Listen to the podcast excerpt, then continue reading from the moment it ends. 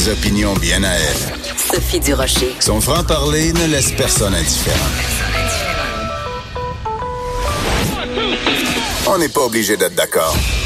Bonjour tout le monde, c'est Sophie Durocher. Et oui, toujours fidèle au poste en ce jeudi 20 juin 2019. Il reste deux émissions, puis après, vous allez être débarrassé de moi pendant deux mois.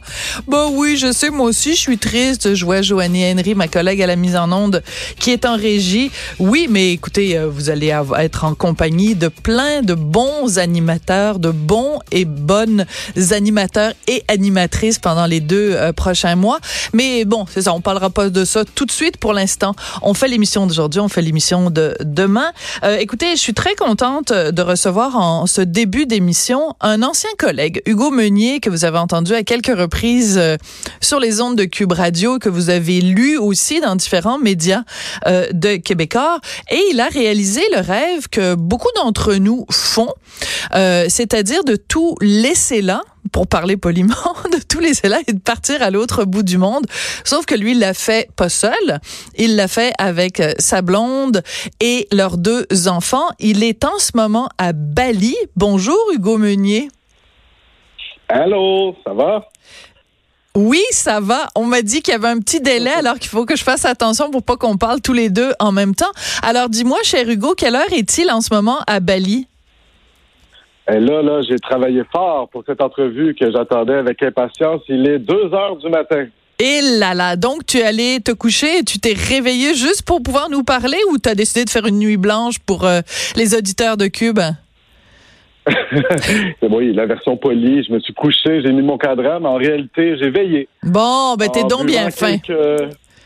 Ben oui, quelques bières locales, la Bintang, alors, euh, je suis, je ne suis pas en état d'ébriété, mais quand même, euh, j'ai passé le temps un petit peu cocktail, puis c'est parfait comme ça. Écoute, Hugo, euh, c'est vraiment très particulier ce que tu as fait, toi, euh, ta blonde et les deux enfants. Donc, euh, toi et ta blonde, vous avez tous les deux quitté votre emploi pour partir vraiment à l'aventure. Sept mois d'aventure. Qu'est-ce qui a été l'élément déclencheur pour que vous partiez tous ensemble comme ça à l'autre bout du monde? Ben, en réalité, c'est un vieux projet qu'on a euh, concrétisé. Donc, c'est un projet qu'on avait euh, déjà depuis plusieurs années. En fait, on a voyagé. Moi et ma blonde, on est un très vieux couple. Et quand on a voyagé les premières fois ensemble en sac à dos, on voyait des familles comme ça euh, voyager longtemps. et on était, on se disait, si on est encore ensemble quand on aura des enfants, il faut absolument qu'on fasse ça. Et évidemment, ça s'est concrétisé parce que nos enfants sont quand même des âges propres mon garçon euh, vient d'avoir 11 ans mhm. euh, en voyage. Ma fille a 7 ans. Donc, c'était un timing idéal parce qu'il est encore à l'école primaire. Et euh, toutes sortes d'autres raisons. Ma blonde a été très malade il y a deux ans. Ça a été on, on peut pas nier que ça a joué dans l'équation. Donc on, on, a décidé que c'était maintenant que le train passait puis on a sauté dessus. Alors, ce qui est euh, important de mentionner, c'est que ta, ta blonde donc est en enseignement, donc elle peut plusieurs heures par jour quand même continuer de faire l'école pour euh, tes enfants. Au cas où il y a des gens qui nous écoutent puis qui disent mon Dieu, ça n'a pas d'allure partir comme ça pendant sept mois. Qu'est-ce qui va arriver à leur éducation, ces pauvres petits enfants là Donc le, leur avenir est assuré grâce à ta blonde quand même. oui, grâce à elle. quand même à deux heures d'éducation par jour pour les deux enfants, cinq jours semaine. Donc, on avait quand même un, un horaire. Il y avait une discipline là-dedans. Et même si euh, les, les, parents qui sont qui écoutent, qui sont pas enseignants, peuvent le faire, il y a quand même moyen. Et il y a un soutien quand même du milieu scolaire. Nous, ah. les écoles ont été formidable. Euh, l'école de la classe de ma fille on, avait un grand, euh, apparemment une grande carte du monde dans la classe. Wow. Toutes les destinations qu'on faisait. Ah. Le bureau dans la classe de mon garçon a été laissé euh, tel quel. Donc, on a, ils ont quand même eu, des interactions et on alimentait un blog de temps en temps que les deux enseignants lisaient aux élèves. Donc, il y avait quand même une espèce de, de, de lien. Et évidemment, c'est pratique une blonde prof, mais sans ça, on a rencontré beaucoup de familles dont les parents n'étaient pas enseignants, qui s'en sortaient plutôt bien. Et, bon, c'est le plus gros cliché de la, de la journée, mais l'école de la vie. oh mon Dieu! Ah, ben j'aurais dû, j'aurais dû faire un bingo de, de tous les clichés que, que tu allais potentiellement me sortir. Puis j'aurais pris ben une, gorgée de bière à chaque fois. Donc je m'en allais là. L'école de la vie, l'école de la vie. Ben oui. Je me déteste, là, mais il faut, il faut le mentionner parce que euh, l'anglais, mon, mon, mon, garçon parlait probablement deux mots anglais avant de partir. Maintenant, il fait la conversation, il va chercher la facture au restaurant. Wow. On marche énormément. Euh, donc tout, ce côté-là aussi politique, moi moi-même j'avais aucune espèce de, d'idée d'envergure de, de, de, la guerre du Vietnam. Dans, euh, on, on, a peu, euh, j'ai peu étudié la guerre du Vietnam. On a eu un cours d'histoire formidable pendant ces, ces mois-là pour les enfants aussi. Donc je pense que c'est un peu à côté une année scolaire à l'école de Rosemont. oui, parce que tu dis, bon, évidemment, c'est un cliché, l'école de la vie, mais parfois les clichés sont quand même basés sur quelque chose, c'est-à-dire que euh, on a beau euh, dans une salle de classe, dans des livres euh, ou même des reportages, des grands reportages ou des films, on a beau être exposé à un certain nombre de réalités, il y a rien comme avoir les deux pieds dedans. je pense en particulier à différents textes que tu as écrits pour Urbania, dans lesquels tu parles entre autres votre passage en Inde et euh, c'est quand même, vous avez quand même été confronté, surtout tes enfants, à une réalité de, de gens qui, euh, ben, on l'a vu dans le film Slumdog Millionaire, mais euh, mm-hmm. d'être confronté comme ça à la vie dans les bidonvilles, il n'y a pas grand-chose qui accote ça en termes d'expérience de, vie, là. Non, euh, tout à fait. Puis on l'appréhendait. Euh, c'est pourquoi euh, l'arrivée en Inde a été en douceur. On s'est payé un hôtel qu'on pourrait jamais se payer au Québec. pour justement leur permettre de se familiariser un peu avec le entre guillemets beat voyage. Donc on était bien logés, on était confortable, mais quand on sortait, là, on allait se promener, on a fait une visite d'un bidonville. Euh, puis on s'est informé avant que c'était correct pour les enfants et tout ça, puis ça, ça, ça l'a été finalement. Donc on a quand même été passer une journée là-dedans. Mm. Et moi je regardais, euh, évidemment, je regardais ce qui se passait, mais je regardais aussi mes enfants du coin de là et voir, bon, ben, parce que c'est des familles entières qui vivent euh, sur, sur, sur, le bitume. Il y a aussi, sinon, ben, c'est des bon, ben, c'est des, des, des, des logements de fortune. Euh, il y a de la vermine partout. C'est quand même assez épouvantable les conditions dans lesquelles ces gens-là vivent. Et euh, je me demandais quel effet ça, ça, ça, pourrait avoir sur mes enfants. Évidemment, la petite est encore, à a 7 ans, c'est mm. très, très abstrait tout ça.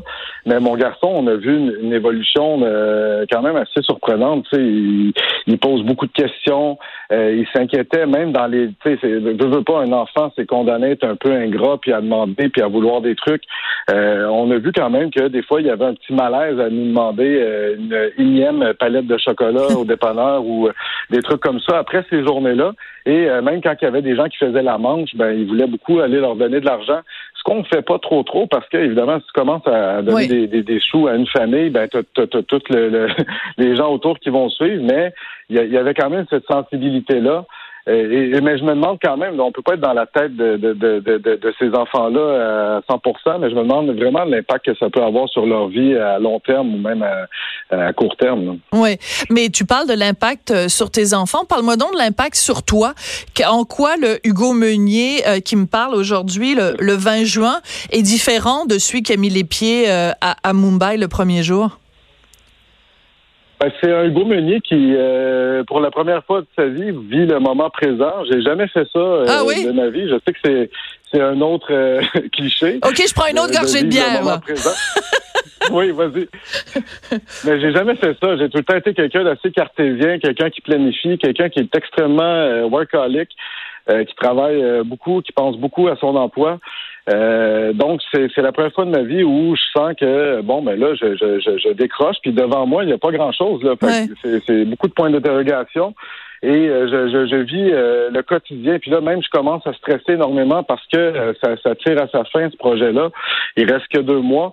Et j'angoisse un peu sur bon, mais il faut, faut, faut revenir, mais on, on, vit tellement des choses incroyables, puis à tous les jours, on voit des, euh, des, des, choses euh, exceptionnelles. Puis je, je, commence déjà à avoir une certaine forme de blues de, de me dire bon, mais dans trois, mm. quatre mois, je vais, je vais même, même dans quelques semaines, je vais faire des lunchs euh, pour les enfants qui vont repartir à l'école. puis je vais me retrouver euh, chez nous, ouais, des loges, puis je vais me retrouver chez moi à, à, à être mélancolique de ces, de ces moments-là. J'essaie de chasser mm. ces idées-là et de continuer à vivre euh, le moment présent, ce que je fais plutôt bien.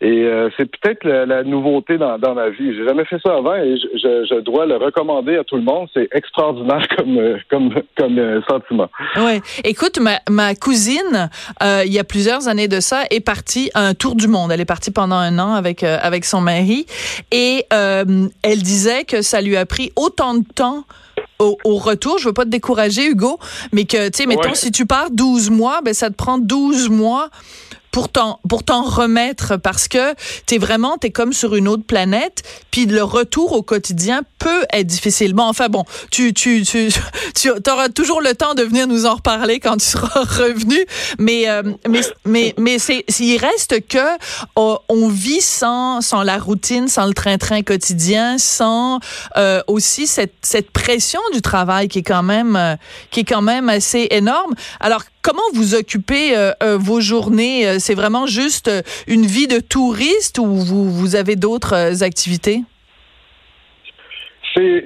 on essaie d'orchestrer une forme de routine dans notre voyage. C'est sûr qu'on va aller voir tous les, trucs à voir qu'on veut voir. En fait, on se gâte énormément. On voit, fait ce qu'on veut.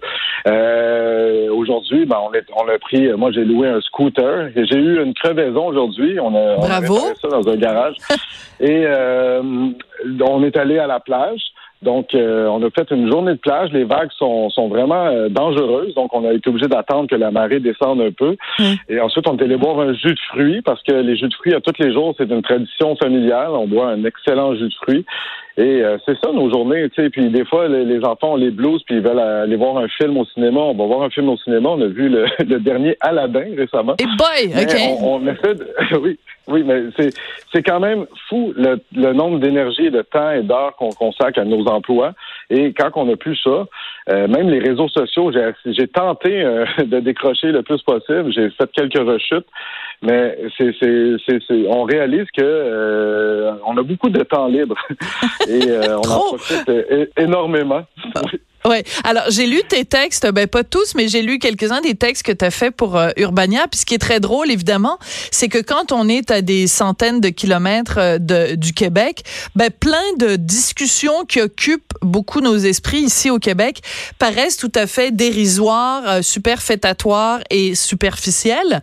Comme par exemple, ben, le, poil en dessous des bras de, Catherine Dorion. Nous, on a passé des heures et des heures à discutailler là-dessus j'imagine que quand tu es dans le fin fond du Sri Lanka puis que tu as une crevaison ou que tu c'est le, le, dessous de bras de Catherine Dorion, ça doit te passer euh, huit pieds par-dessus la tête. Donc, ce que je veux dire, c'est que ce voyage-là, ce, voyage-là te permet aussi de relativiser un certain nombre euh, de choses qui nous paraissent peut-être importantes ici, mais euh, finalement, quand, à vue d'oiseau, comme ça, ça ne l'est plus.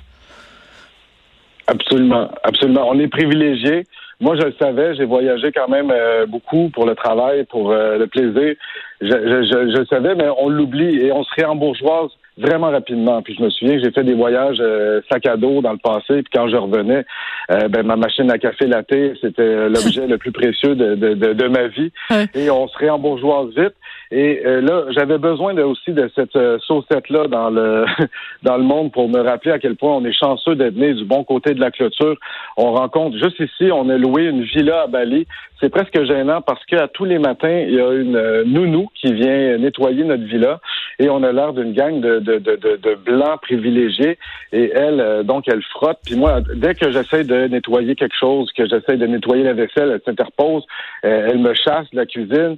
Et je me demande toujours, c'est quoi le regard qu'elle porte sur moi? Est-ce qu'elle me voit? Comment, mm. comment cette personne-là me voit? Elle n'est pas ici euh, en touriste comme moi. Moi, je passe mes journées à me baigner, à rien faire, à me lever quand même plutôt tard. Mes enfants écoutent la télé sur un écran plasma. Ils ont écouté Rio 2 aujourd'hui. Elle, elle frotte, elle passe le balai, elle nous regarde. Je, trouve ça, je, je, ressens quand même un malaise par rapport à, à, ça. Et j'avais besoin de ressentir ce malaise-là pour me mm. rappeler à quel point, je dis pas qu'il n'y a pas de problème au Québec, mais euh, ça relativise sur des fois la futilité de certains débats de société qu'on peut avoir. Tu sais, si aujourd'hui, le, récent que j'ai vu, c'était autour du, euh, euh, du, du, du, lexique ou de la fête du solstice d'été. Puis je dis pas que c'est un faux débat ou que c'est pas intéressant, mais c'est juste que ça me paraît tellement loin tout ça et je vois les problèmes qu'il y a ici, puis je vois les problèmes de pauvreté quand même assez criants euh, partout. Les écarts euh, entre les riches et les pauvres qui sont quand même beaucoup plus euh, prononcés. Il n'y a pas le tissu social qu'on a au Québec pour aider tous ces gens-là. Donc, je me dis, on est quand même chanceux d'avoir nos problèmes. On a des très, très beaux problèmes au Québec. Oui, mais en même temps, faut pas minimiser parce que bon, tu choisis l'exemple de, de l'affaire du solstice versus la Saint-Jean, mais je peux aussi te parler de la petite fille martyre de Granby ou de la de la mère de Gilles Duceppe qui est morte dans des conditions atroces euh, devant sa maison. Donc, euh, je comprends, je comprends qu'il faut relativiser, mais ça veut pas dire nécessairement que tous les problèmes qu'on a au Québec sont des problèmes de petits bourgeois, Hugo. Non, parce que justement, euh, l'histoire de la fillette, je l'ai quand même suivie à distance et c'était franchement épouvantable. Absolument, absolument troublant. Euh, écoute, euh, tu, euh, tu nous, nous, nous fais vivre toutes sortes de, tu nous racontes toutes sortes de, d'aventures dans ton, dans tes textes. Écoute, il y a un truc qui me fait beaucoup rigoler. Ta, ta fille de 7 ans, donc Simone. J'ai, pourquoi tout le monde veut tout le temps la photographier? Que c'est quoi? Elle est blonde, puis elle a les yeux bleus, puis tout le monde capote sur elle. C'est quoi là C'est comme c'est la nouvelle vedette de, de l'Asie, Simone? Simone, Meunier? C'est vraiment notre mascotte. Simone s'est photographiée partout. Bon, elle est franchement mignonne, mais mon jupon dépasse, mais elle est vraiment belle. Mais aussi, je pense que euh, bon, elle met des robes, elle a, de l'attitude, elle a une espèce de, de, bagou et euh, se promène avec des robes traditionnelles. Toutes les fois qu'elle voit des robes, elle très, on est bon, on sort pas des, des, des, stéréotypes, mais c'est une vraie petite fille qui aime se maquiller, s'arranger. Donc, à toutes les fois qu'elle sort, les gens ils, ils se garochent dessus pour la photographier. Et même, on faut, faut un peu gérer le trafic euh, autour. Ma blonde, ma blonde, c'est sa spécialité qui, qui moi, j'ai de la misère un peu à, à couper euh, le, le, le, plaisir de tous ces gens-là, mais ma blonde, à un moment donné, euh, elle va jusqu'à dire, bon, ben, two more pictures, and after it's finished. Donc, ben, juste parce qu'il faut un peu, à un moment donné, mettre un stop à tout ça, parce qu'on pourrait y passer des heures. Et, il, suffit qu'une personne décide d'avoir euh, l'espèce de, de, courage d'aller prendre la photo, puis après, après, ça, il y a un attroupement qui se forme. Donc, elle a vraiment beaucoup de succès. Mon garçon, euh, quand même, beaucoup, beaucoup, beaucoup, parce que c'est un petit blond. il y a beaucoup de gens qui vont lui parler. Euh, ma blonde aussi, elle a un certain succès. Moi, pas du tout. Donc, je le prends très, très personnel et très, très mal. Je suis pourtant quelqu'un de, de belle apparence, mais personne m'a demandé aucune photo. Une fois, une personne s'est approchée avec un appareil photo, j'étais tout fier. Finalement, il voulait que je prenne une photo de lui avec son appareil, donc je l'ai très mal pris. Et j'ai pris une photo tout croche. Écoute, tout le monde te snob, même les poux. Il paraît que tout le monde a eu des poux dans ta famille, sauf toi. Que c'est les poux veulent rien savoir du Gaumenier. Qu'est-ce qui se passe? Oui, ben ça, c'est un des rares avantages de la calvitie. Euh, donc, euh, c'est merveilleux. Il n'y a pas beaucoup de, d'espace pour s'amuser pour des poux dans ma dans ma chevelure euh, rachitique. Donc, il n'y a, plus grand-chose. Mais, toute ma famille a été contaminée par les poux. Et même, c'est une histoire un peu obsessionnelle de, de, de ma blonde. Je crois que les poux sont encore là aujourd'hui. C'est juste que on arrête de s'en occuper. Mais je pense qu'on va, on va les ramener au Québec. Et ça va être un beau souvenir qu'on va ramener des, ah! poux asiatiques. Bon, mais tu me diras, tu me diras où t'habites pour pas que j'aille faire un tour parce que moi je veux rien savoir de ça. Euh, je veux rien savoir de ça, l'époux. Euh, écoute, on a parlé de toutes sortes de sujets, mais euh, une, une, une dimension peut-être euh, les, les, les, images, parce que bon, évidemment, l'Asie c'est c'est c'est plein de de paysages, des monuments très colorés, une histoire évidemment très très troublante. les les images qui te restent en tête des pays que tu que tu viens de faire, que ce soit le Sri Lanka ou que ce soit l'Inde, qu'est-ce qui va rester imprégné à tout jamais dans ta, dans ta mémoire vive? Oh, puis là, ça va être difficile de ne pas tomber dans des, gros clichés, là. Donc, je vais faire attention. Je vais faire une gorgée de bière à chaque fois. OK. mais, mais, vraiment, moi, c'est des odeurs. Puis, euh, par contre, par exemple, en, Inde, c'est euh, l'odeur de l'encens.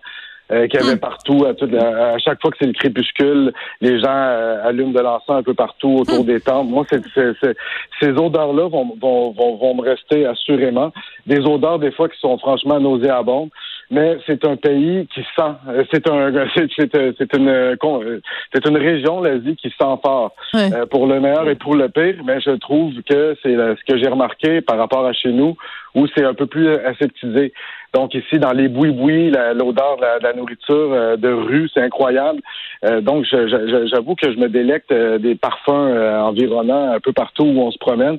Et c'est surtout ça qui va me rester. Évidemment, les paysages sont à couper le souffle, mais ça- ça- ça- on, on- devient presque blasé à un moment donné, puis c'est triste parce que c'est comme si euh, euh, on, on a tellement vu de choses qu'à un moment donné, on se dit bon, ben c'est beau une chute, c'est beau euh, une plage, c'est beau tout ça, Ouais. mais on en voit tellement qu'à un moment donné, on a de la misère à reproduire l'effet qu'on avait, l'extase du début. Et ça, je, je m'en rends compte. Puis les enfants aussi s'en rendent compte. On sent des signes de fatigue aussi euh, chez les enfants. Tu sais, c'est un trip qu'on se fait pour nous, les adultes. Puis il faut pas se leurrer là-dessus. Puis les gens qui le font, Mm. Il faut, faut, oui, oui, on le fait en famille. Oui, ça fait des belles photos de- d'enfants heureux. Mais les enfants, on les traîne un peu de force là-dedans parce que c'est pas leur idée, c'est notre idée. Mm. Et les enfants sont un peu, sont un peu, commencent à être tannés. Puis mon garçon, probablement que demain, si je lui proposais de retourner voir un film au cinéma, puis d'aller jouer aux arcanes, ou d'aller à une euh, plage euh, balinaise euh, magnifique au sable blanc, ben il va choisir le film. Puis je peux pas lui en vouloir parce que c'est normal. On, on a une espèce de, de, de, de- de surdose de, belles choses qui fait qu'à un moment donné, Mm. ça noie le poisson en quelque sorte. Mais c'est intéressant et je, je- je salue ton honnêteté et ta franchise parce qu'il y a beaucoup de gens qui diraient oh mon Dieu la famille ça nous a rapprochés puis c'était blablabla là tous les petits clichés euh, habituels mais que tu cette lucidité là de dire ben regarde c'est notre trip à nous puis il se trouve qu'on a euh, deux petites euh, bibites euh, qui nous accompagnent mais c'est pas leur trip à elles. Euh, je, je, je salue ton honnêteté. Alors je veux juste ré- ré- résumer les différents clichés qu'on a qu'on a évoqués. Euh, l'école de la vie check. Euh, vive le moment présent check. Relativiser check. Et ben voilà. On aurait pu continuer comme ça pendant longtemps. Non mais je te remercie. Il y a beaucoup on est allé bien sûr au-delà au-delà des clichés. Mais euh, merci beaucoup Hugo d'avoir pris le temps euh, à Bali euh, en plein milieu de la nuit comme ça à 2 heures du matin de venir nous parler puis de raconter ton voyage puis écoute bon deux mois il reste deux mois donc vous allez revenir juste à temps Oui. pour retourner à l'école quoi Pour les lunchs. Pour les lunchs, ouais. Puis oublie pas, hein, il faut que tu changes l'auto de côté de rue les, les mardis puis les jeudis. là. Aïe, aïe. Ah Hein? oui, c'est vrai. C'est ça en plus. C'est les mêmes jours. Puis euh, ben, j'ai hâte de te Oui. voir déneiger devant chez vous. Là, ça va être assez sympathique. Oui. Hugo, c'est un plaisir de te parler. Puis écoute, euh, euh, tu nous feras peut-être le plaisir à ton retour de venir nous faire un, un bilan ultime de ton voyage de sept mois à l'autre bout du monde. Toujours un plaisir, Sophie. Merci Hugo Meunier donc euh, en direct de Bali quand même. C'est rare que moi j'interviewe quelqu'un qui à deux heures du matin à l'autre bout du monde prend la peine de nous parler. Donc on, on le remercie. Après la pause quelqu'un qui est aussi à l'autre bout du monde d'une certaine façon la militante féministe Jemila Benhabib qui a installé ses pénates en Belgique. Elle nous explique pourquoi après la pause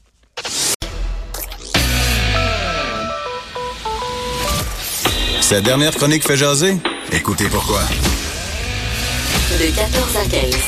On n'est pas obligé d'être d'accord. Cube Radio. C'est quand même un drôle de hasard alors que dimanche, euh, le Québec adoptait sa loi sur la laïcité, cette fameuse loi 21.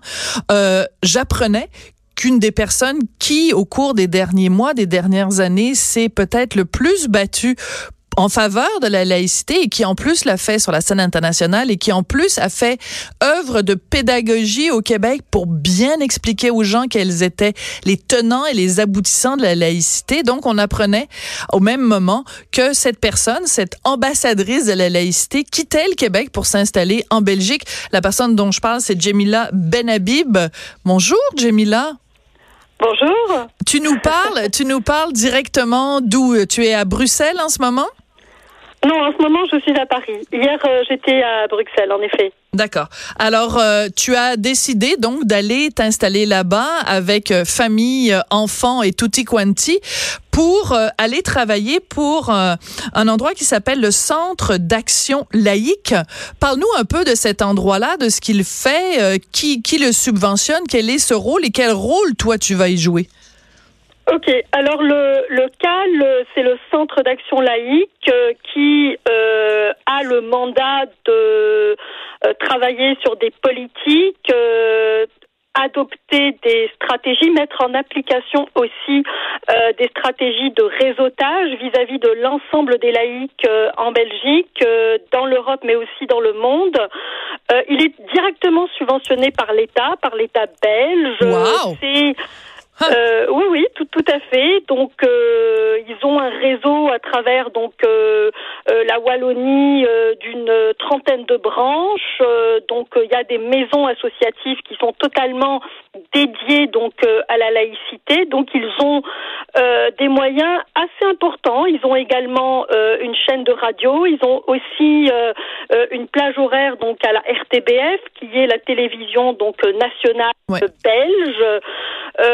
bref, euh, ils ont euh, véritablement mis en place euh, disons, euh, des, des, politiques depuis une cinquantaine d'années qui ont eu, donc, euh, qui ont connu du succès. Donc, on célèbre cette année précisément les 50 ans du CAL. On va les célébrer au mois d'octobre. Alors, c'est drôlement intéressant, Jemila, que tu nous parles de ça et que tu nous dises, en plus que dans un pays comme la Belgique, ce centre pour la laïcité existe depuis 50 ans parce que au Québec, avec l'adoption de la loi 21, il y a plein de commentateurs qui nous disait oh mon Dieu, il faut surtout pas euh, s'imprégner du modèle européen parce que le modèle européen il est très vilain et puis bon c'était une très mauvaise intégration des immigrants et puis c'était comme si c'était l'apocalypse en Europe dans les pays qui étaient euh, qui, qui faisaient la promotion de la laïcité.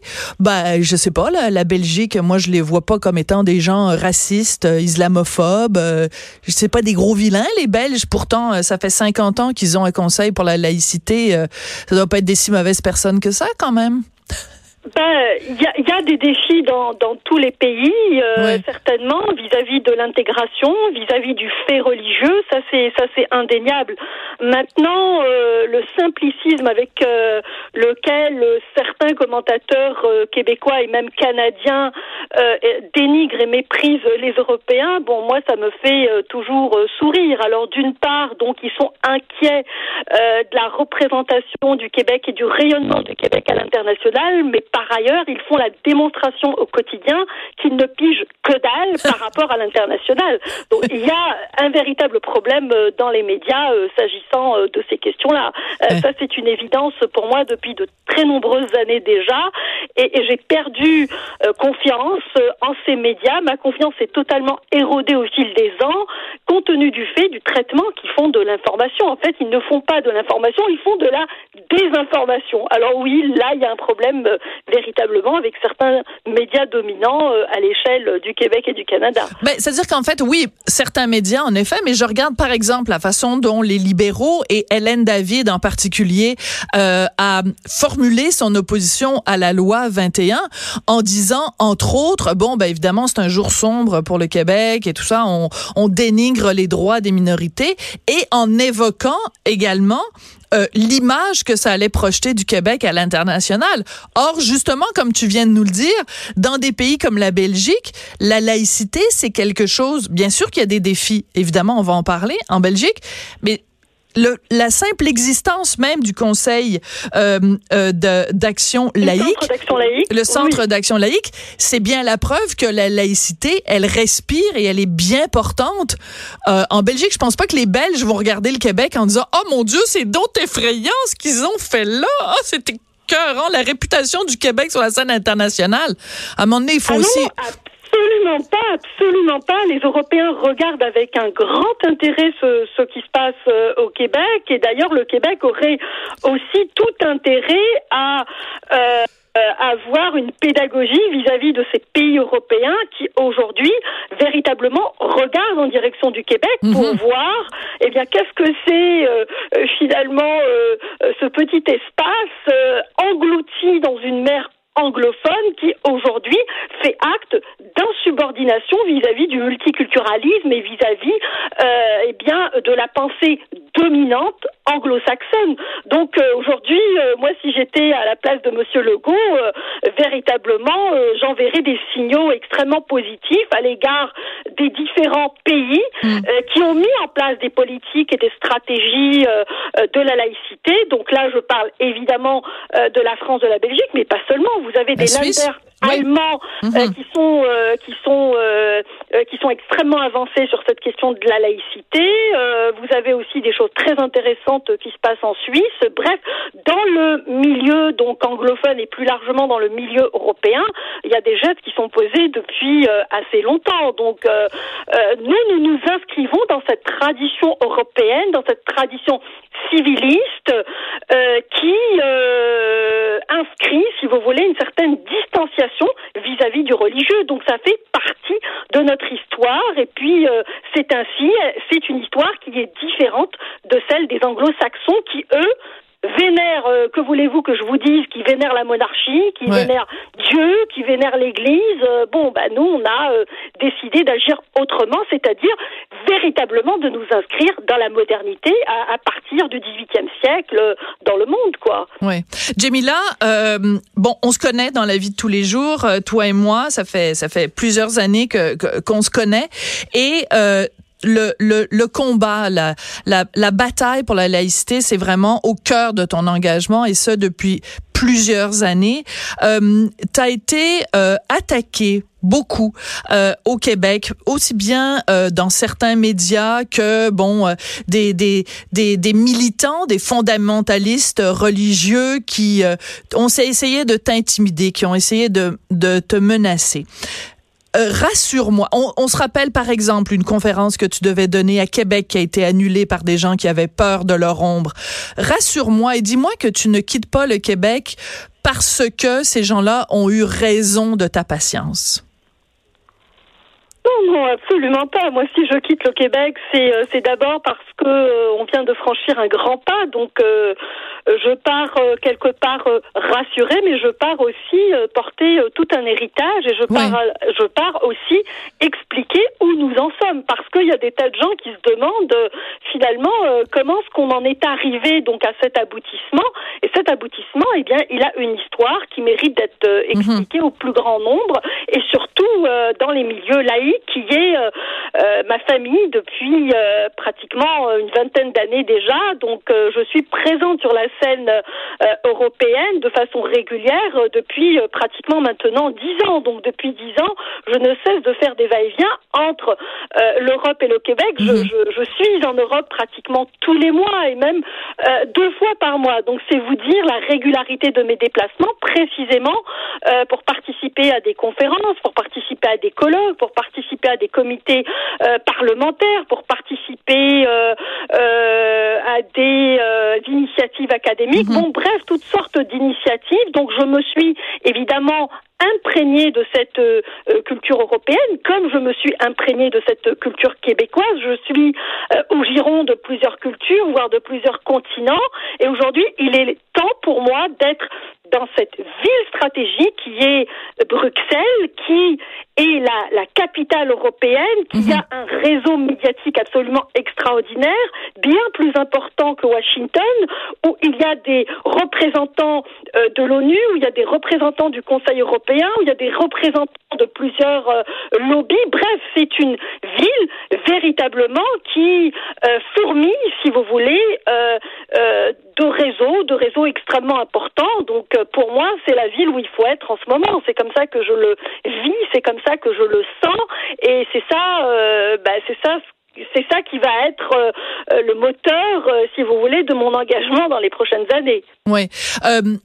Jamila, euh, récemment, il y avait eu une manifestation à Montréal de gens euh, contre le projet de loi 21, euh, un rassemblement où il y avait beaucoup de, de, représentants religieux, où on a entendu des chants de Allah Akbar et beaucoup de, de slogans traitant le gouvernement de la CAQ de raciste, d'islamophobe, de fasciste et compagnie. Et à un moment donné, tu étais à la radio, je salue les collègues de, la radio de Québec à Choix. Tu étais avec Dominique Moret et tu as fait jouer un extrait de cette manifestation et tu es parti à pleurer. Et je sentais euh, que ça te décourageait de voir la désinvolture avec laquelle des fondamentalistes religieux ici au Québec s'opposaient à cette loi. Maintenant que la loi est adoptée, qu'est-ce que tu voudrais leur dire à ces, euh, à ces gens au, au Adil Sharkawi du Québec? Qu'est-ce que tu voudrais leur envoyer comme message?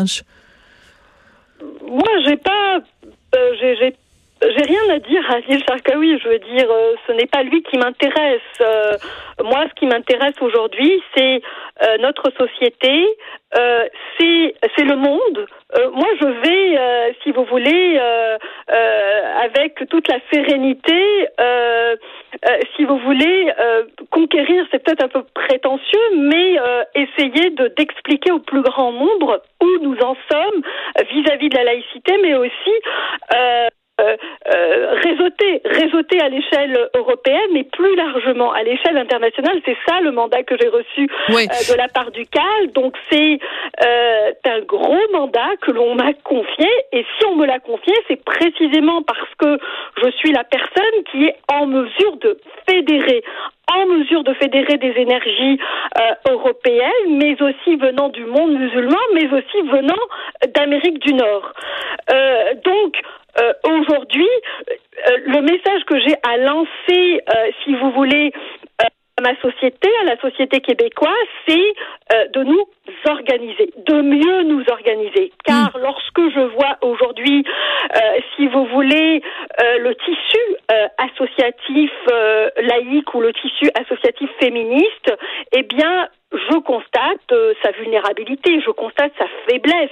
Je veux dire, nous ne sommes pas entendus dans le monde, nous ne sommes pas reconnus. Au Québec, mhm. nous ne pesons pas véritablement euh, énormément sur les décisions, même si, euh, si vous voulez, nous avons beaucoup d'énergie, nous mettons beaucoup d'énergie parce que nous n'avons pas les moyens. Nous mhm. n'avons aucun moyen.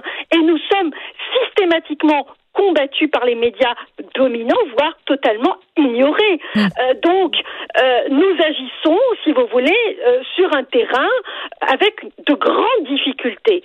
Donc aujourd'hui, c'est ça que j'ai envie de, c'est ce message de rassemblement, c'est ce message d'organisation que j'ai envie de lancer vis-à-vis évidemment de ces gens qui sont qui sont à la défense de la laïcité, qui sont extrêmement nombreux. Mais cette majorité, malheureusement, euh, c'est une majorité qui n'est pas représentée, qui n'est pas représentée dans le tissu associatif. Alors maintenant, évidemment, il y a un changement politique qui est majeur, qui est important. On se sent un peu plus écouté et c'est très bien. Mais ce n'est pas assez. Parce que la laïcité, ça se fait à tous les niveaux. Ça se fait par le haut, certainement, mais ça doit se faire par le bas. Par la base. Y avoir une par la base. Il doit y avoir une culture, il doit y avoir une éducation. Chose que, évidemment, les multiculturalistes ont investi, ont investi depuis à peu près les années 80. Donc ça fait, ils sont en avance de 30 ans sur nous et ça commence à faire beaucoup. Donc c'est pour ça qu'il y a aussi, si vous voulez, au Québec une cassure générationnelle parce que nous avons toute une génération qui a été biberonnée. Mhm. Il y a que voulez-vous que je vous dise euh, au multiculturalisme dont nous nous confrontons, si vous voulez, à cette génération qui n'a pas aujourd'hui le recul nécessaire, qui n'a pas les outils intellectuels pour comprendre pas même ce qui se passe. Regardez à l'Assemblée nationale avec la représentation, par exemple, de Québec solidaire, à quel point ce parti est totalement déconnecté de la réalité, totalement déconnecté du Québec actuel. C'est un parti qui est véritablement, comme le parti d'ailleurs libéral, euh, qui n'a aucune affinité avec, euh, si vous voulez, les grandes aspirations aujourd'hui du peuple québécois, qui sont des aspirations clairement identitaire, c'est-à-dire l'affirmation de la laïcité, l'affirmation de la langue, l'affirmation de notre nation.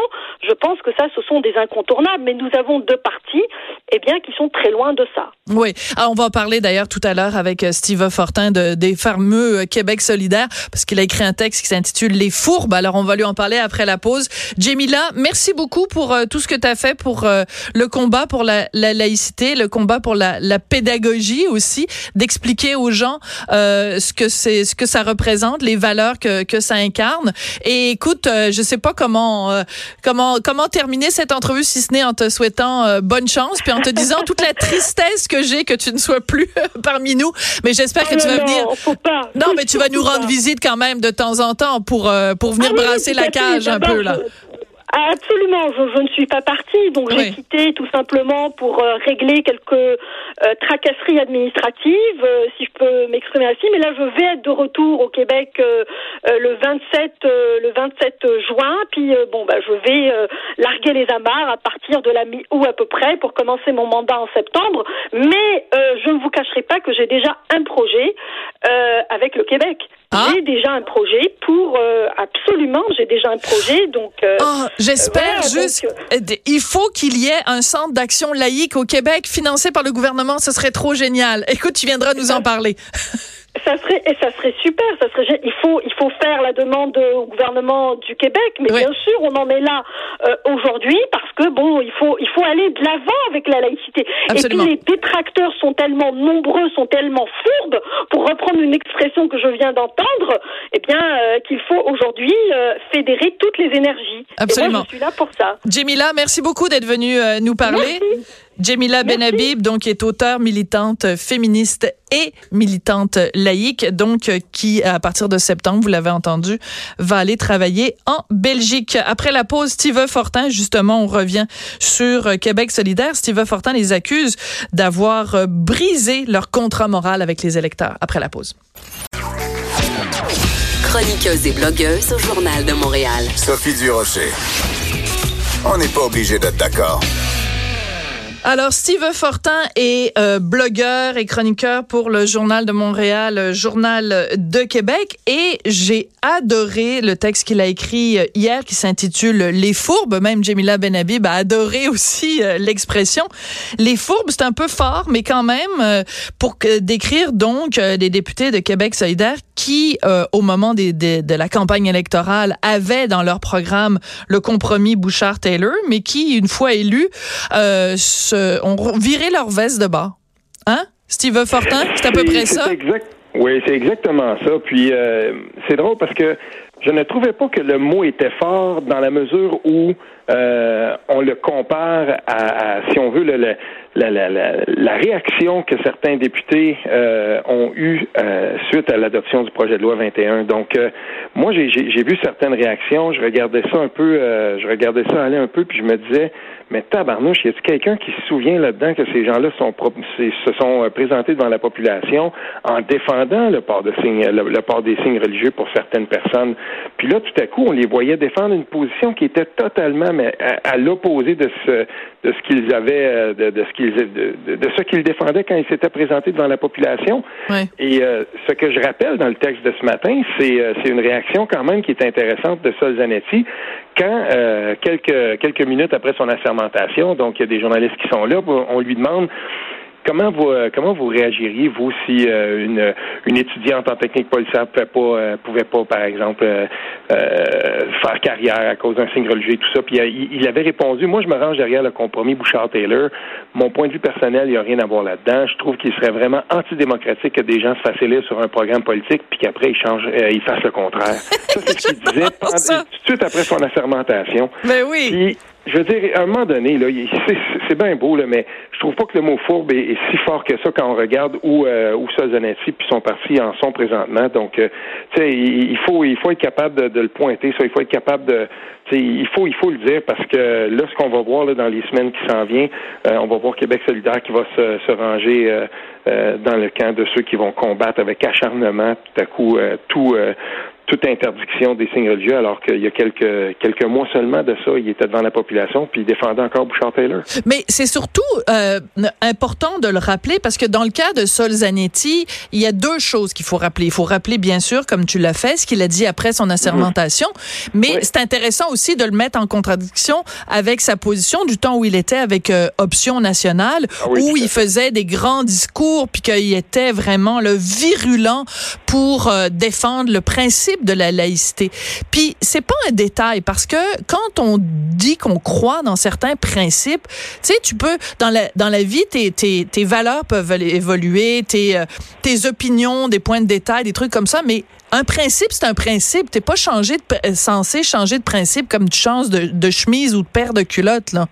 Si tu si tu crois fermement en, dans un principe, ben tu vas le défendre jusqu'à la fin de tes jours. C'est c'est pour ça que c'est vraiment très frustrant ce, ce, ce, virage de capot, ce côté girouette des députés de, de Québec solidaire. Ben non seulement ça, mais j'ai poussé l'exercice un petit peu plus loin. Euh, puis je, je, regardais, je regardais un peu ce que Québec solidaire proposait en 2013, 2014, euh, quand c'était le débat sur la charte. Puis je veux dire, euh, à la lumière de ce qu'on lit dernièrement de, de, de, des gens dans Québec solidaire, des militants, des gens qui sont proches du bureau, comme j'aime l'appeler, euh, je veux dire, la position de, de Françoise David puis d'Amir Kadir à l'époque, elle serait vue comme xénophobe, raciste. Puis là, on, on déchirait notre chemise dans ce parti-là. Fait qu'il y, il y a un écart tellement grand. Puis je veux dire, ça devient à un moment donné euh, un petit peu lassant. De... Ensuite, là, c'est, on voit des, des, députés, on voit les discours que, fait, que, que font, par exemple, Catherine Dorion, Sol Zanetti, pour nommer ceux-là, mais Gabriel Nadeau-Dubois, Manon Massé, se présentent devant les micros, les grandes leçons de morale et tout ça. Wow, minute, là, parce que quand on regarde le, le, le louvoiement de ce parti-là sur la question de la laïcité, euh, je veux dire, ils n'ont pas de leçons à donner. Je suis pas mm-hmm. désolé, là. Puis, moi, j'aurais préféré, en fait, là, euh, pourquoi on le savait? Tout le monde le savait que la question de la laïcité, ça oui. un gros malaise dans ce parti-là. Donc, on le savait bien avant les élections. Pourquoi ne pas s'être présenté devant la population avec la position réelle du parti? Oui. Parce qu'on ne voulait pas euh, nuire, euh, par exemple, à la co-porte-parole Manon Massé, qui aurait dû défendre cette, euh, cette position-là pendant oui. la campagne électorale, et ça aurait été très difficile pour ce parti. Mais, mais pas juste ça, c'est que le point que tu soulèves et que je trouve extrêmement important, c'est, rappelons-nous, le, le, fameux débat des chefs. Mm -hmm. Ça veut dire que Manon Massé, s'ils avaient mis carte sur table pendant la campagne électorale, ça veut dire qu'elle se serait retrouvée à affronter donc lors d'un débat des chefs euh, la CAC qui était pro laïcité, le PQ qui était pro-laïcité avec certains bémols quand même par rapport à la position mmh. de, de la CAQ, alors qu'elle se serait retrouvée du côté des libéraux on aurait eu deux partis pro-laïcité, puis on aurait clairement eu Québec solidaire et les libéraux anti-laïcité. Les choses auraient été beaucoup plus claires. Le seul problème, c'est qu'ils auraient peut-être pas fait élire autant de députés qu'ils en ont fait élire. Ben certainement. En tout cas, on peut on peut en douter dans des comtés euh, dans des comtés francophones, ça aurait peut-être été un petit peu plus difficile. N'oublions pas non plus que si Québec solidaire avait tenu ce débat-là à l'interne avant les élections, il y aurait eu risque de schisme aussi. Euh, il, y aurait, il y aurait, ça aurait fait de la chicane avant les élections. On aurait poussé ça après. Donc, euh, je veux dire, il y avait là un électoralisme euh, qui était qui était latent là. Et, c'est exactement ça qu'on qu'on qu'on voulait on voulait éviter. On voulait éviter que le parti lui-même se, trouve en chicane sur cette euh, sur cette question-là.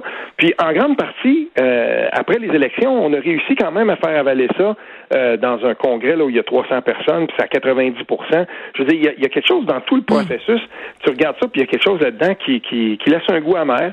Puis je vais, je vais te dire une chose, Sophie là. Ouais. Euh, L'idée de ce texte-là, ok, on a, je, je, je l'ai, euh, je, je l'ai mentionné par après, mais l'idée de ce texte-là m'est venue euh, d'une militante euh, avec qui je, je, discute depuis longtemps, de militante euh, de, de longue date de Québec solidaire, qui est, qui est vraiment un peu tannée de ça. Puis c'est elle qui ben... m'a pointé vers les réactions de, de Sol Zanetti. Ouais. Puis elle a dit, ben c'est quand même incroyable. Puis parce qu'il y en a des gens chez Québec solidaire qui sont pas très contents de la tournure des événements, puis qui regardent ça aller, puis qui se disent, ben voyons, ça, je veux dire, c'est, pas ça qu'on avait présenté à la Ben c'est ça. Puis c'est pas pour ça qu'on a voté, parce que c'est à un moment donné, tu votes pour un parti sur la base de son programme. Puis si dès qu'ils sont élus, ils déchirent le programme, ben il y a un nom pour ça là. Et, et n'oublions pas, n'oublions pas une chose. Euh, quand euh, Québec solidaire a tenu son débat, quand il y avait les gens qui étaient pour l'option A, l'option B, puis euh, on savait très bien qu'il y avait beaucoup de gens qui étaient chez Québec solidaire pour la position de Bouchard-Taylor. Ces gens-là n'ont pas fait de grandes esclandres, puis il n'y a oui. pas eu de grands déchirements dans le parti. Toutefois, moi, j'en connais plusieurs qui se sont tout simplement éloignés du parti par après, puis qui se sont dit, ben voilà, moi, je vais, je, je, vais prendre mes distances un petit peu. Et, et on fait pas les choses, si on veut, il n'y a pas eu de grands déchirements sur la place publique. Oui, il y a eu quelques, quelques textes qui ont été publiés par des, par, par, par quelques personnes, mm -hmm. mais en gros, euh, on, on, a quand même remarqué qu'il y avait qu'il y avait quelque chose là qui se passait. Oui. Sauf que il y a des gens qui, qui, qui, me diront oui, mais regardez, euh, Québec solidaire fait quand même un bon bons scores dans les derniers sondages. Euh, je tiens à dire un mot là-dessus quand on regarde les sondages, j'en ai discuté avec quelques personnes qui, euh, qui en connaissent pas mal plus que moi là-dedans. Faut faire très attention. On m'a rappelé la situation de Justin Trudeau et de tous les partis suite à l'élection de 2015. On se souviendra que quand Justin Trudeau a été élu, tous les partis devant lui se sont trouvés en position de devoir se trouver un nouveau chef. Et on est là-dedans présentement. Québec solidaire, avec, euh, avec euh, déjà une situation stable de ce côté-là, devrait scorer déjà beaucoup plus haut. Parce qu'il y a seulement deux partis à l'Assemblée nationale qui ont un chef qui, est, qui, a une position stable. À 19% Québec solidaire, quand même, peine à être capable de, de, de, de, de vraiment là, tirer profit, tirer avantage de ce qui se passe dans les autres partis. Parce que le Parti libéral puis le Parti québécois, bien des gens veulent les enterrer tout de suite, mais attention, parce que une course à la chefferie, généralement, c'est suivi euh, d'un certain engouement, donc on verra. Oui. Mais euh, quand même, ça prend avec des pincettes tout ça, parce que les sondages post-2015, quand on les regarde aujourd'hui au fédéral, avec ils le ne veulent recul. plus dire grand-chose. OK, très, très, très rapidement, il Oui. nous reste une minute, euh, Steve. Euh, la, la, le, bon, c'est bien beau là avoir adopté euh, la loi 21, mais c'est quoi cette affaire-là là, de laisser, euh, de dire qu'on va euh, laisser les crucifix dans les salles Ah de oui. classe et dans les hôpitaux là? Tu, tu parles de catho-laïcité sur Twitter. Je suis entièrement d'accord avec toi. Ça n'a pas d'allure. Oui, là. oui euh, de- Rapidement. De, me laisser quand Ouais. même dire deux mots là-dessus. C'est que là, on, on est en train de voir, là, je veux dire, on n'a pas voulu. Le Parti québécois avait proposé en commission parlementaire quelque chose de très intéressant, c'est de dire écoles confessionnelles euh, qui sont financées par l'État, donc les écoles privées, il faut euh, les, les assujettir à cette loi-là, mais 77% de celles-là sont catholiques. Là, dans les écoles et les hôpitaux, on va laisser les crucifix. Imaginons la situation où on dit à une enseignante ou un enseignant qui porte la croix, tout ça, tu peux pas l'avoir, mais il rentre dans sa salle de classe, puis un gros crucifix sur le mur. Ça n'a pas de Là, une incohérence absolument trop grosse et évitons ça. Si on veut être capable que ce, ce, ce projet-là, à un moment Oui. donné, passe dans la population, puis notamment auprès des gens à qui on va demander qu'ils le respectent, soyons nous-mêmes cohérents. Absolument. Écoute, merci beaucoup, Sylvain Fortin. Donc, euh, je, je vous invite à aller voir son texte Les Fourbes sur le site du Journal de Montréal, Journal de Québec. Écoutez, on va se quitter avec un petit extrait de d'une de la dernière édition du balado Devine qui vient souper. Ben, je dis le dernier, le plus récent, avec euh, Bruno Pelletier et Alain Choquette. Je vous en fais écouter un petit extrait. J'ai été avec l'autre sur Tout le monde en parle, là, l'autre. Là, euh, Thierry Ardisson. Thierry Ardisson.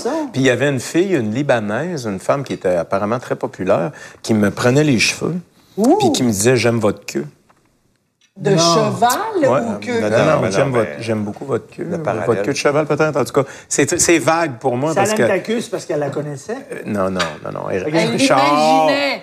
Et, et Elle donc, et donc j'ai- j'ai j'ai-